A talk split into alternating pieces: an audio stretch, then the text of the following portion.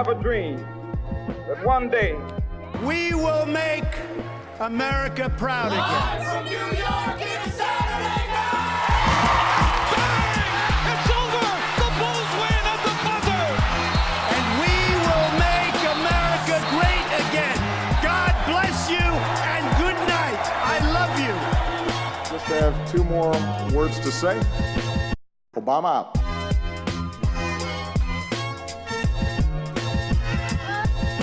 Bonjour à tous et bienvenue pour ce deuxième épisode de POTUS, le podcast de toute l'actualité américaine. Dans POTUS aujourd'hui, on va parler Covid, forcément, mais aussi initiatives solidaires, frigo, choux, carottes, et on s'attardera aussi sur une drôle de loi américaine. Alors, euh, si vous n'avez pas encore euh, trouvé le thème de cet épisode, et bah tant mieux, puisque je vais tout vous expliquer. POTUS, épisode 2, c'est parti!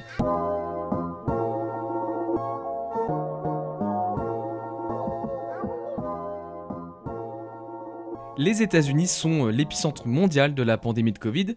Vous le savez, hein, encore plus euh, depuis euh, Thanksgiving. Les Américains se sont déplacés dans tout le pays pour se retrouver en famille et forcément la circulation du virus s'est accélérée. Selon les chiffres de l'université américaine John Hopkins, qui fait référence aux États-Unis et même dans le monde, au moment où j'enregistre cet épisode, le pays enregistre plus de 16,7 millions de cas depuis le début de la pandémie de Covid, dont 1,6 million rien que pour la Californie au niveau de la mortalité, le seuil des 300 000 morts dans le pays vient d'être dépassé, avec 8400 décès uniquement pour la ville de Los Angeles, donc vous comprenez bien que la Californie est fortement touchée. La pandémie a créé beaucoup de précarité au sein de la population, notamment une précarité euh, alimentaire. Alors la précarité alimentaire, euh, qu'est-ce que c'est? Eh bien c'est l'incapacité à se procurer la quantité de nourriture nécessaire pour se nourrir correctement et surtout suffisamment on revoit euh, des images d'ailleurs hein, qu'on n'avait pas vues depuis la Grande Dépression euh, des années 30. La seule différence, eh c'est qu'à l'époque, elles étaient en noir et blanc. Et ces images-là, elles nous montrent euh, de longues files de voitures sur des parkings qui attendent de pouvoir récupérer des cartons entiers et des sacs entiers de nourriture. Selon un rapport publié le 20 novembre 2020 par le réseau de banque alimentaire Feeding America, 50 millions d'Américains sont aujourd'hui en situation d'insécurité alimentaire, dans ces 50 millions d'Américains, il y a 17 millions d'enfants. Ça représente un enfant sur quatre qui est en incapacité aujourd'hui de se nourrir correctement. Et cette année, 40% des personnes qui viennent se servir dans les banques alimentaires le font pour la toute première fois. A l'inverse de ces chiffres alarmants, on entend souvent dire que les États-Unis c'est le temple de la surconsommation et du gâchis. Eh bien c'est vrai, 30% de la nourriture américaine est gâchée dans le pays. Quand on sait que ces aliments euh, pourraient être euh, mieux distribués au lieu d'être jetés à la poubelle, Forcément, ces chiffres sont affligeants, et pourtant, le gouvernement américain a tout à fait conscience de ce problème et a déjà lancé plusieurs plans d'aide contre cette insécurité alimentaire.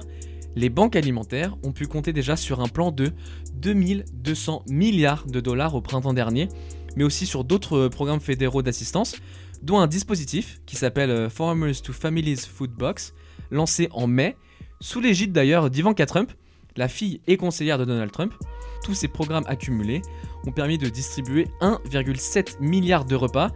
Mais le problème aujourd'hui, c'est que ces dispositifs se terminent en fin d'année, donc au 31 décembre c'est terminé, ou bien ces dispositifs n'ont tout simplement plus d'argent, ils ont épuisé la totalité de leur budget, et euh, le Congrès américain semble avoir du mal à mettre sur pied un nouveau plan de sauvetage. Celui-ci représente près de 2000 milliards de dollars. C'est toujours en débat, et il semblerait qu'un accord ne soit pas pour tout de suite. Alors euh, pour tenter de pallier à la difficulté de se nourrir, ce sont des initiatives locales qui se sont mises en place.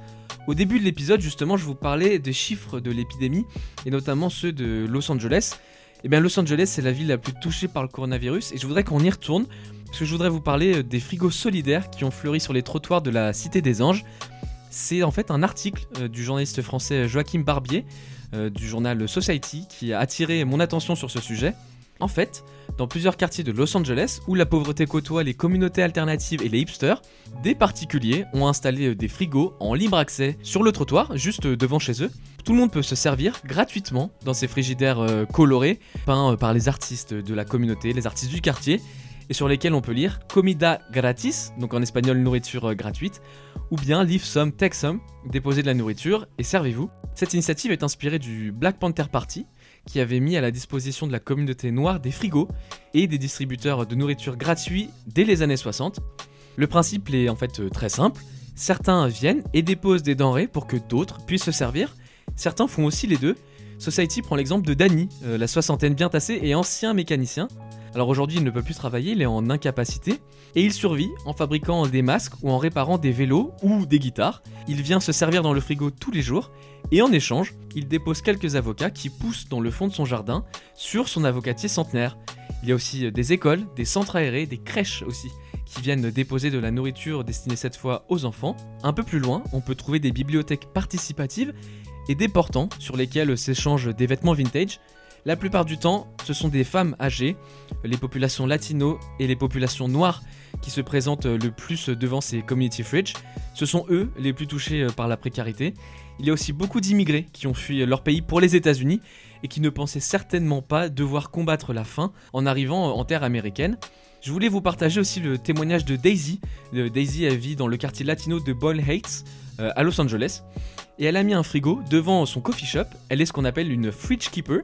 Elle a décidé de le remplir euh, tous les jours avec euh, des choux, du maïs, de la salade, des oignons, enfin tout ce qu'elle trouve en fait euh, dans son jardin communautaire qu'elle gère avec plusieurs amis.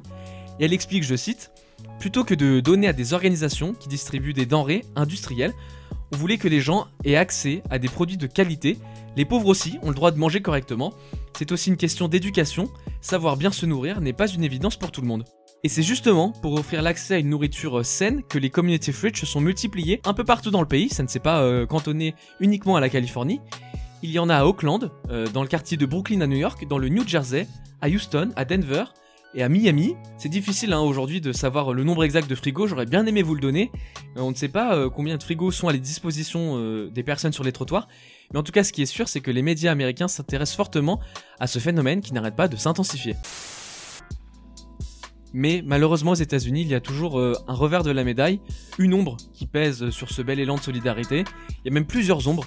La première, c'est euh, l'accumulation du nombre de plaintes déposées contre les propriétaires euh, de ces frigos solidaires pour violation de règles sanitaires. La deuxième ombre, elle est plus inattendue, elle s'appelle le Refrigerator Safety Act. Alors qu'est-ce que c'est? Eh bien c'est une loi, comme toutes ces lois aux États-Unis, qui peuvent prêter à sourire et que nous, Français, ben, on a du mal à comprendre. Cette loi, elle date de 1970, bien avant la naissance de mes parents. Elle a été votée après le décès de plusieurs enfants qui s'étaient enfermés à l'intérieur d'un frigo situé lui à l'extérieur, donc sur le trottoir, comme c'est le cas en ce moment euh, avec les community fridge. Et depuis la mise en œuvre de ce Refrigerator Safety Act, il est interdit de déposer un frigidaire sur la voie publique sans avoir retiré la porte et le mécanisme de fermeture. Donc forcément, euh, dans ce cas-là, sans porte, bah, le frigo c'est juste une étagère en fait. Et du coup, d'après le droit américain, tous ces frigos solidaires sont en fait considérés comme illégaux. Alors euh, cette loi, euh, personne n'en avait entendu parler depuis des décennies et des décennies, et elle est ressortie car beaucoup d'habitants des quartiers où étaient installés les frigos solidaires ne voyaient pas d'un bon oeil la présence de populations pauvres, parfois de sans-abri, qui venaient se servir dans ces frigos. Voilà pourquoi, aujourd'hui, il demande à la police de faire retirer ces installations solidaires. Et bien voilà, ce deuxième épisode de Potus euh, se termine. J'espère euh, qu'il vous aura plu. N'hésitez pas à me dire en commentaire ce que vous en avez pensé. On se retrouve la semaine prochaine pour un nouveau numéro. En attendant, n'hésitez pas à réécouter le premier épisode de Potus qui est toujours disponible sur SoundCloud. Quant à moi, je vous dis à la semaine prochaine. See you